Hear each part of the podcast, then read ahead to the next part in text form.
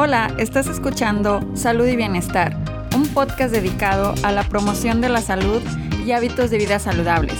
Mi nombre es Cristina. Bienvenido a tu nuevo estilo de vida. Hola, muchísimas gracias por sintonizar el segundo episodio de Salud y Bienestar. Estoy muy contenta de estar aquí con ustedes de nuevo y discutir de el tema el día de hoy que vamos a tratar que va a ser el tabaquismo, sus efectos en nuestro cuerpo, qué pasa que cuando nosotros fumamos un cigarro o estamos cerca de alguien que fuma un cigarro y también de qué está hecho un, un cigarro, no sé si ustedes sabían esa información, pero bueno, espero que, que les guste el tema el día de hoy. Y básicamente me inspiré gracias a que el pasado 31 de mayo se celebró el Día Mundial sin Tabaco y ese día definitivamente es cuando hay como mucha información al respecto de, los efectos del tabaquismo. Y estuve viendo bastante y leyendo bastante información y de verdad que algo que me alarmó muchísimo son los números y las estadísticas que actualmente existen porque la gente fuma y los y eh, las muertes a causa de eso. De verdad que los, los números son bastante elevados. Entonces, por eso me pareció importante compartir esta información, por lo menos si alguien está eh, queriendo dejar el cigarro o simplemente queriendo reducir el, consumo de, es importante, bueno, que la gente sepa que qué es lo que pasa en tu cuerpo. Imagino que, que gracias a estas campañas que han existido por los, en, los últimos años, probablemente eh, la gente esté como consciente de los efectos que puede tener en los pulmones. Pero bueno, eh, la verdad es que hay como efectos secundarios y que no solamente pueden afectarnos a nosotros, sino a los que nos rodean, porque el inspirar el humo, aunque no lo estés fumando, también te hace daño.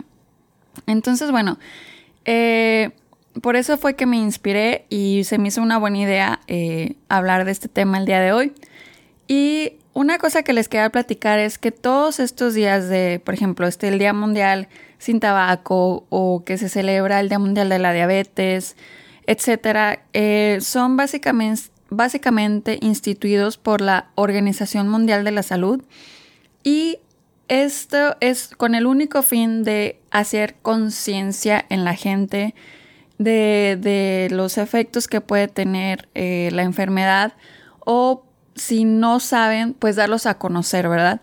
Eh, por otro lado, también estos se me hacen súper, eh, pues es como, ese día hay como bastante información práctica y a la mano entonces, la verdad es, eh, es, bueno que ustedes sigan en, no sé, en Twitter o en Instagram o en Facebook, donde ustedes quieran, a gente que esté proveyendo esta información, porque de verdad que esos días cuando ocurre de que se celebra el Día Mundial de algo, eh, la información está a tu alcance, está mucho más fácil, mucho más rápida, y entonces es, es para o sea, es una muy buena eh, forma en la que puedes eh, informarte de, al respecto de cualquier tema. Y bueno, sin más, entonces, bueno, yo les quería em, empezar a platicar que toda la información que, de la que voy a hablar el día de hoy, ustedes la pueden acceder también en la página de la Organización Mundial de la Salud. Yo lo que hice fue eh, ir, leer ahí otros par de artículos y esa información la condensé para el episodio del día de hoy. Pero bueno, si ustedes quieren saber más, simplemente pueden googlear eh, tabaquismo, Organización Mundial de la Salud y ahí les va a salir eh, pues más información al respecto, que a lo mejor yo no voy a mencionar el de hoy, pero bueno, si ustedes quieren saber más, ya saben dónde pueden conseguirla.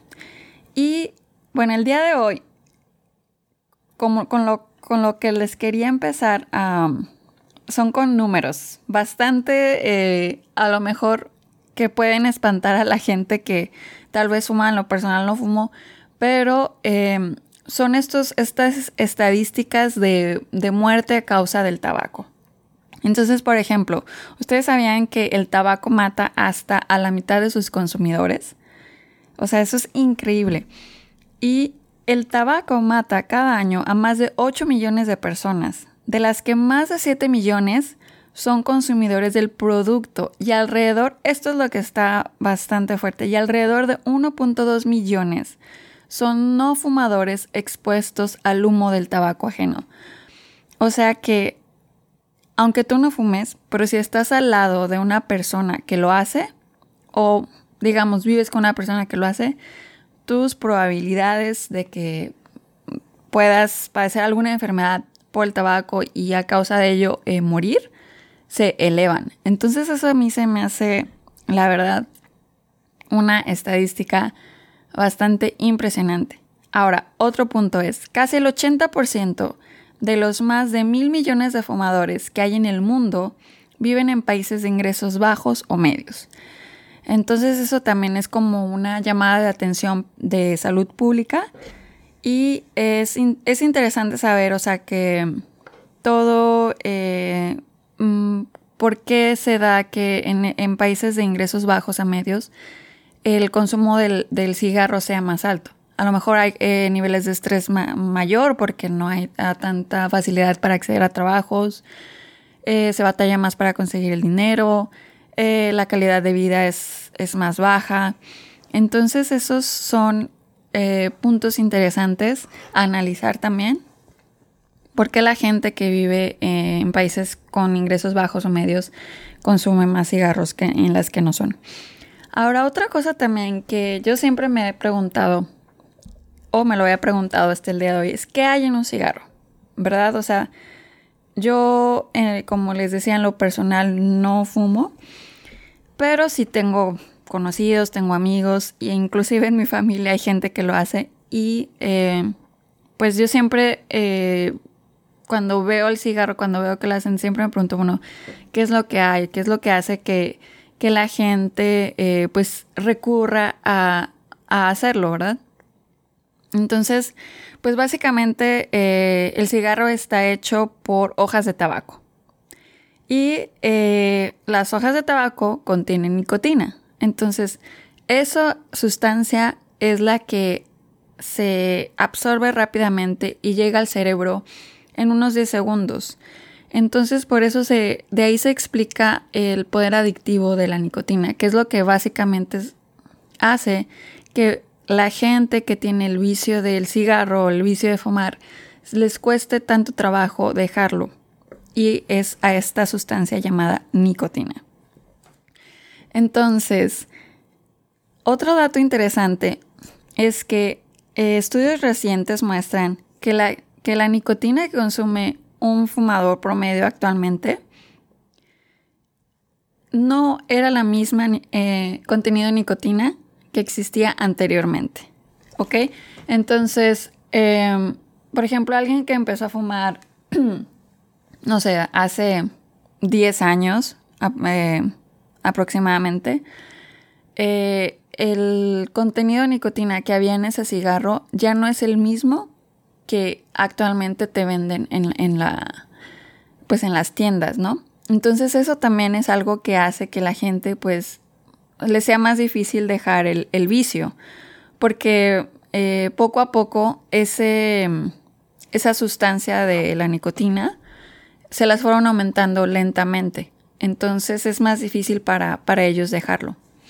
Entonces si tú empezaste a fumar hace más de seis años y eh, no lo has dejado, es probablemente también por eso, porque los niveles de, nicotina que, consumías antes y los que consumes ahora eh, ya, no, ya no son lo mismo. Ahora, eh, esto de, del cigarro y, de, la adicción también tiene mucho que ver, o sea, hay como, como en todo, o sea, como todas las enfermedades, pues se ven diferentes vertientes, ¿verdad? O sea, definitivamente eh, platicando con otras gentes que, que fuman, que lo hacen, eh, pues lo, utilizan también como una ruta de escape en momentos de estrés. Entonces, eh, o sea, la combinación de, de, la nicotina, la combinación del estrés, de la ansiedad, la combinación de llevar una vida acelerada y todos esos factores hacen que, el, el fumar tome como una mayor importancia en nuestras vidas, ¿verdad?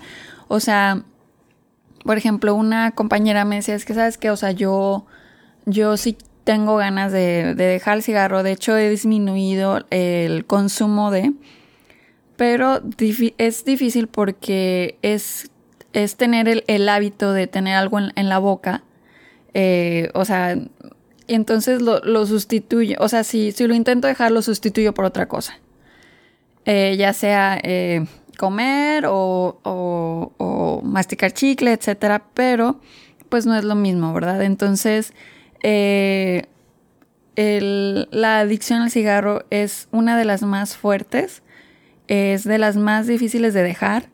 Por eso mismo que les digo, o sea, que es una combinación de factores y porque finalmente si alguien está estresado y fuma, pues sí lo tranquiliza, o sea, que, que realmente ven eh, los efectos eh, a corto plazo. O sea, no es como, no sé, por ejemplo, si alguien tuviera ansiedad y eh, necesita aprender nuevas formas de controlar su ansiedad en lugar de ir y fumar un cigarro y, y en ese momento sentirse bien, comparado con ir con el psicólogo y estar yendo a las consultas, que esto toma más tiempo. Entonces, el cigarro te da como esa...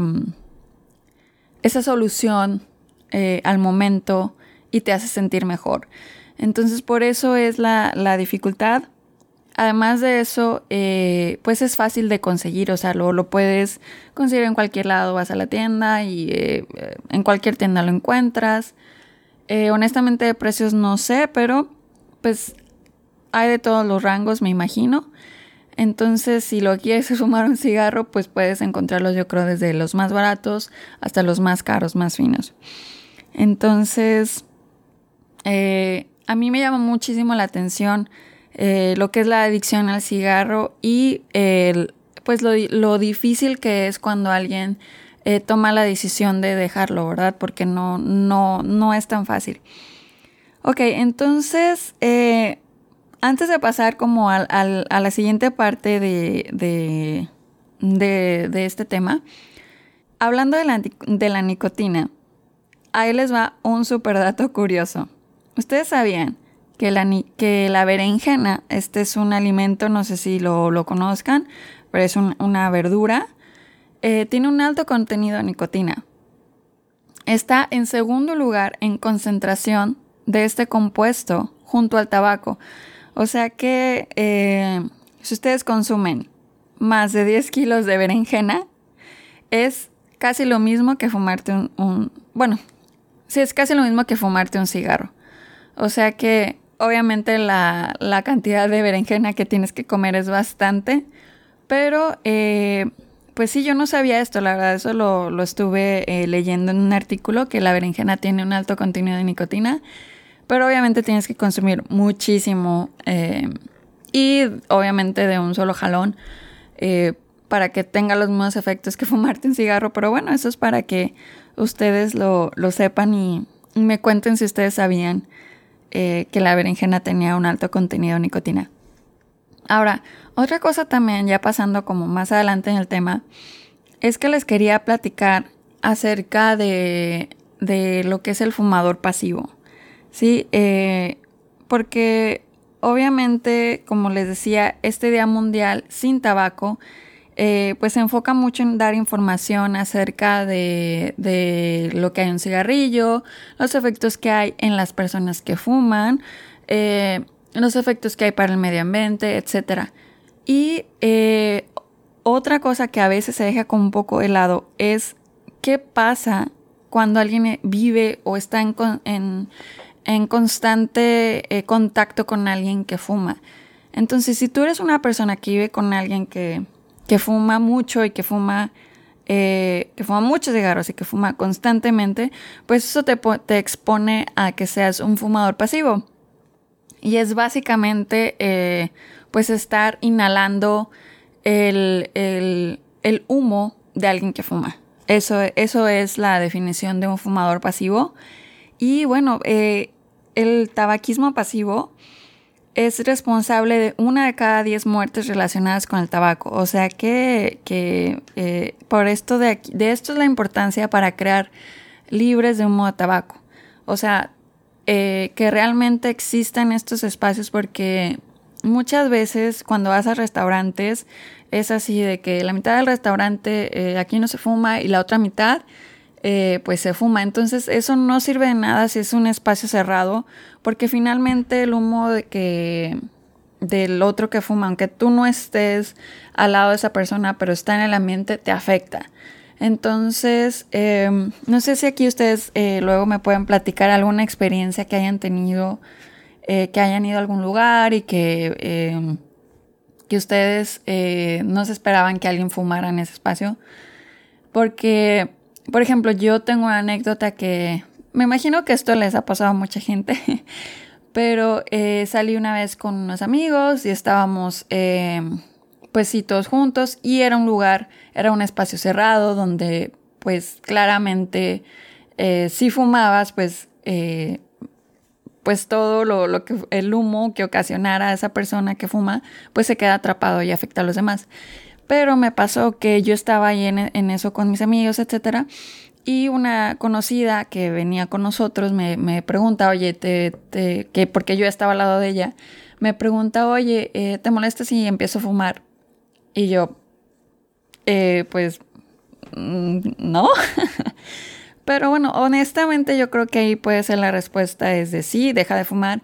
Pero también, bueno, por un poco de pues no sé, de pena, de, de pues sí, o sea, yo creo que entre pena y, y, pues de no interferir con la vida de los demás, probablemente pude haberle dicho de que no, o sea, sí me afecta y no lo hagas. Pero yo creo que aquí es también así como que la gente que, que haga eso, pues mejor, o sea, si quiere fumar, es mejor salirse, es mejor, o sea, ¿para qué hacer esas preguntas si realmente estás en un espacio cerrado y, sabes que le puede afectar a las demás personas. O sea, no tiene caso ni siquiera hacer esas preguntas como las que me hicieron. Pero bueno, finalmente está conocida, ella siguió fumando y fumó muchísimo y lo que hice yo fue mejor me cambio de lugar.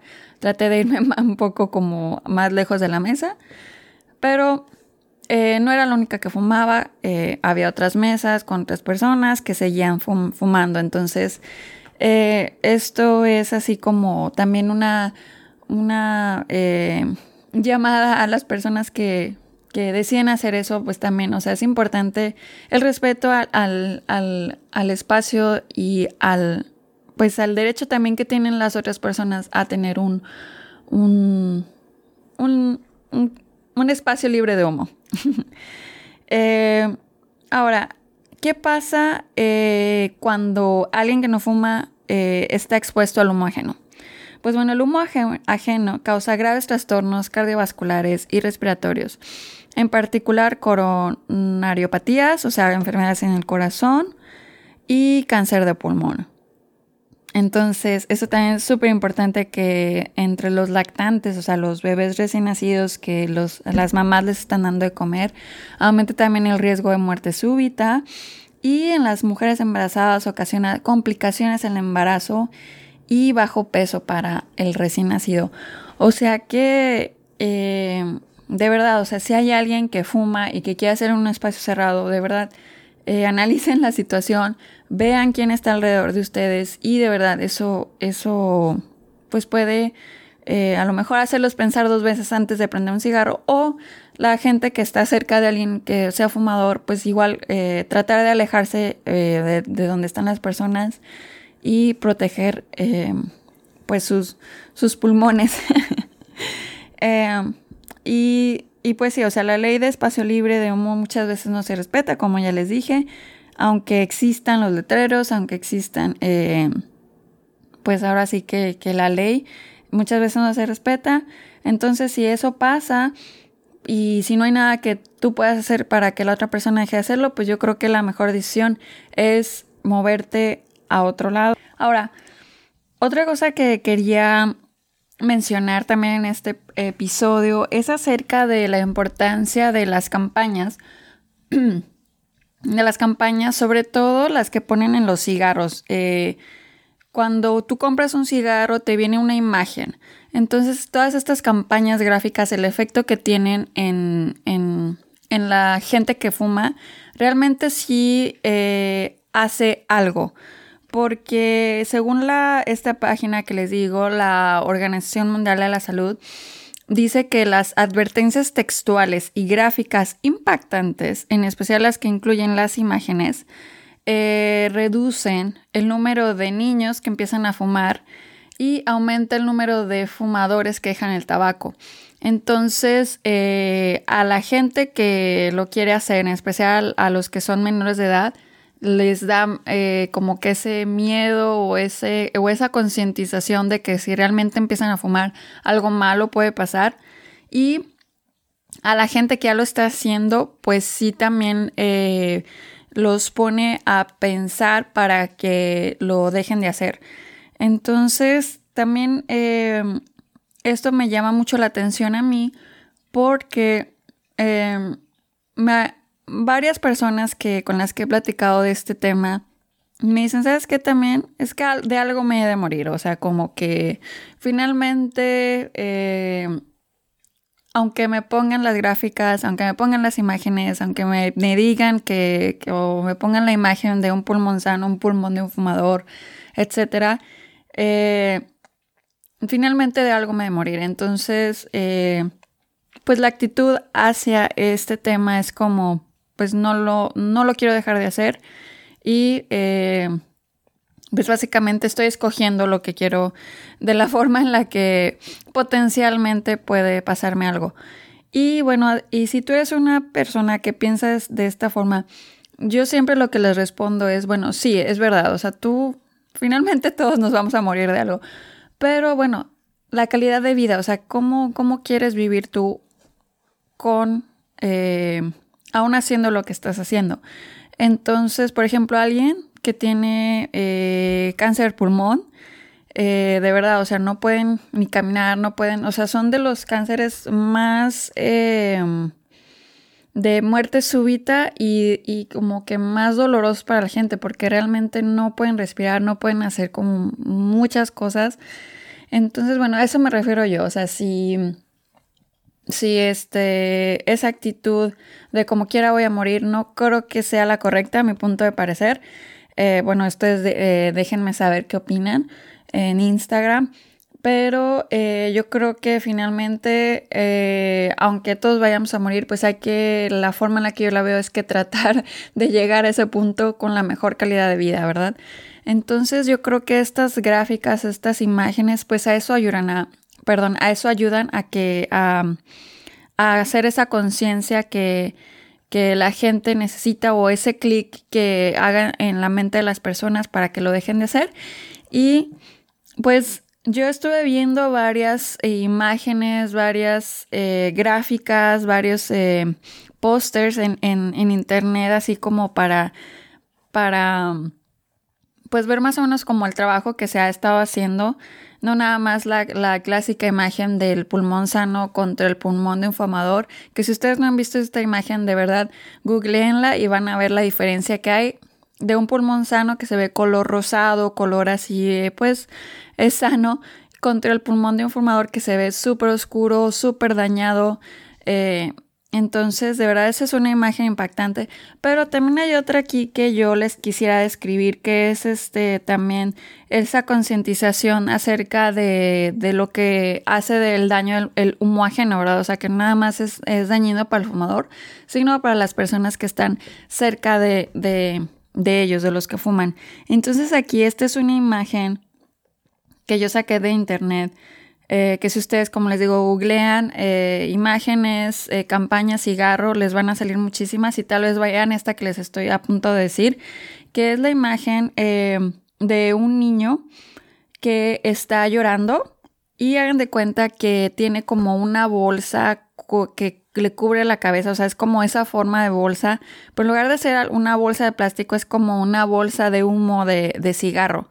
Entonces se ve como el niño llorando y eh, que lo rodea toda esta como el humo en forma de bolsa. Eso quiere decir que el niño eh, pues está ahogando con el humo eh, que él no está provocando, sino que alguien más lo provoca. Entonces esta imagen se me hizo como muy fuerte, de verdad está bastante llamativa y se me hizo como, como que si yo viera, si yo fumo y viera esta imagen, la verdad, me, me, haría así como reflexionar bastante. Entonces, em, aunado a esto de, las campañas de de todo esto que se hace, de las imágenes que se ponen en los cigarros, etcétera, para que la gente deje de fumar. También la, prohibición de la publicidad reduce el consumo. Es decir, no sé si ustedes se han fijado, pero no hay eh, comerciales en, la televisión que anuncien cigarros. O ya no se permite que si ves novelas, que si ves eh, eh, programas de televisión, la gente fume.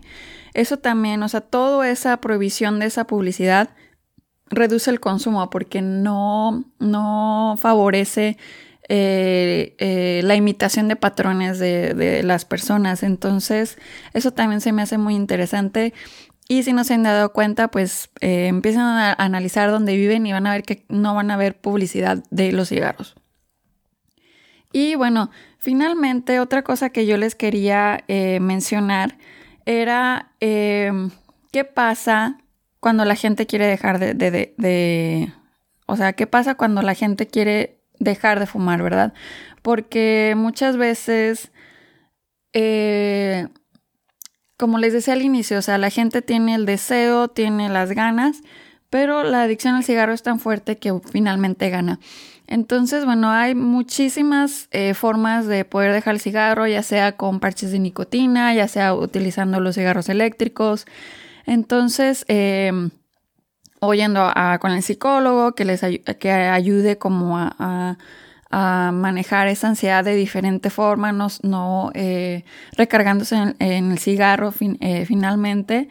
Entonces, em, pues no es un proceso fácil, definitivamente. Eh, como les digo, estuve hablando con una compañera que ella me decía, ¿sabes qué? Es que yo he querido dejar de fumar el cigarro no solo por, por mi salud, sino también, bueno, principalmente por mi salud, porque eh, me huele la boca, este, tengo muchas flemas, me cuesta trabajo hacer ejercicio, eh, me siento más este, somnolienta, etc.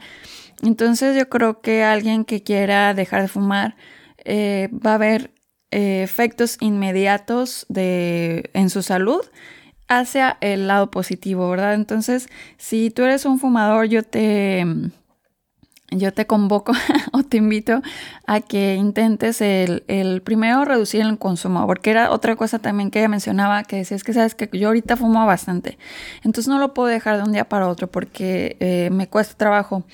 Y entonces es el mismo enfoque que, por ejemplo, cuando alguien quiere perder peso, eh, no, no se enfoca uno en que lo pierda. Eh, por ejemplo, si alguien pesa 100 kilos y quiere pesar 50, o sea, no le pones la meta de que pese 50 kilos inmediatamente, sino que vas eh, primero perdiendo 5 kilos o 3 o... Sí, me explico, o sea, vas trabajando con objetivos pequeños para que finalmente a largo plazo el objetivo de perder 50 kilos no se sienta como de un día para otro. Entonces yo creo que es el mismo enfoque cuando alguien quiere dejar de fumar, que era lo que me decía mi compañera, que dice, sabes que lo estoy dejando poco a poco, eso veo que me está ayudando. Y la verdad yo creo que es un buen... Eh, una idea inteligente hacerlo de esa forma porque eh, así te puede ah, ayudar a, a ir dejando esas dosis poco a poco. Y como les decía, eh, bueno, esto no se los había mencionado, pero eh, siempre con una actitud positiva, es decir, y de como de compasión hacia, hacia nosotros mismos, porque si hay veces que hay gente que lo corta de tajo y, y, y regresa a fumar, pues se sienten culpables, se sienten que, que no lo están haciendo bien, etcétera. Pero yo creo que más bien aquí hay que enfocarnos en los, eh, las cosas que sí has podido realizar. O sea, que si lo decides dejar de fumar, eh, te enfoques en que a lo mejor si antes fumabas 10 al día, ahora estás fumando 9, aunque, eh, aunque lo sigas haciendo, ¿se me explicó? Entonces, yo creo que esa es una muy buena opción. Y finalmente, otra cosa que les quería compartir era por qué la gente que decide dejar de fumar puede engordar, o sea, porque pues no es el caso para todos, pero pues yo conozco o he tenido casos de gente que ha dejado de fumar y que eh, van con la visita al nutriólogo y que dicen, ¿sabes qué? Es que dejé de fumar y estoy subiendo de peso, ¿qué está pasando? Etcétera. Y como les decía, el cigarro pues es un, es un vicio, es, un, es una adicción. Y finalmente la gente, eh, eh, o más o menos en mi experiencia, la gente que lo ha querido dejar más bien en mi experiencia, la gente que, que, fuma es en momentos en los que sienten ansiedad, en los, que sienten altos niveles de estrés o simplemente quieren relajarse y se fuman un cigarro. Entonces, eh, yo creo que la primera eh, recomendación sería ver eh, el motivo por el cual tú fumas. Simplemente es por diversión, es por porque es por estrés, o sea, identificar eh, ese, ese motivo que hace que tú agarres un cigarro y, lo, y fumes.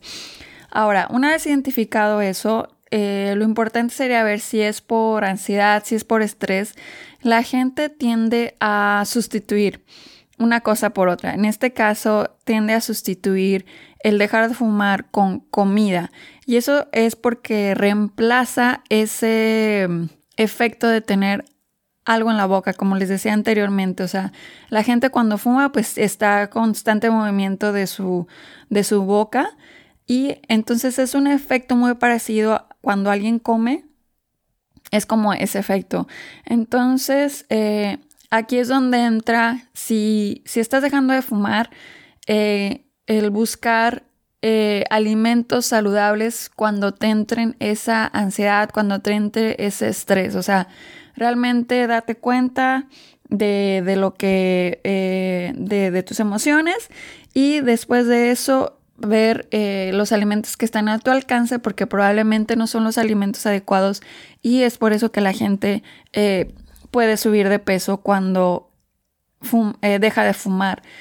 Em, ahora, otra cosa también que, que, puede estar ocurriendo es que el cigarro eh, acelera el metabolismo también, o sea, entonces es probable que cuando lo dejes de hacer tu metabolismo se desacelere un poco y probablemente si estás haciendo, si estás, si estabas fumando, a lo mejor no haces ejercicio, entonces también ese es un buen, em, una buena forma en la que la gente puede analizar, ok, bueno, dejo de fumar, pero puedo eh, hacer más ejercicio y empezar a comer más saludable, eh, ser más consciente de la comida que tengo cerca de mí al momento en el que yo tengo estrés o ansiedad e incrementar los niveles de actividad física que eso puede ser que antes no lo hacías y ahora que estás dejando de fumar te sientes mejor para hacer actividad física.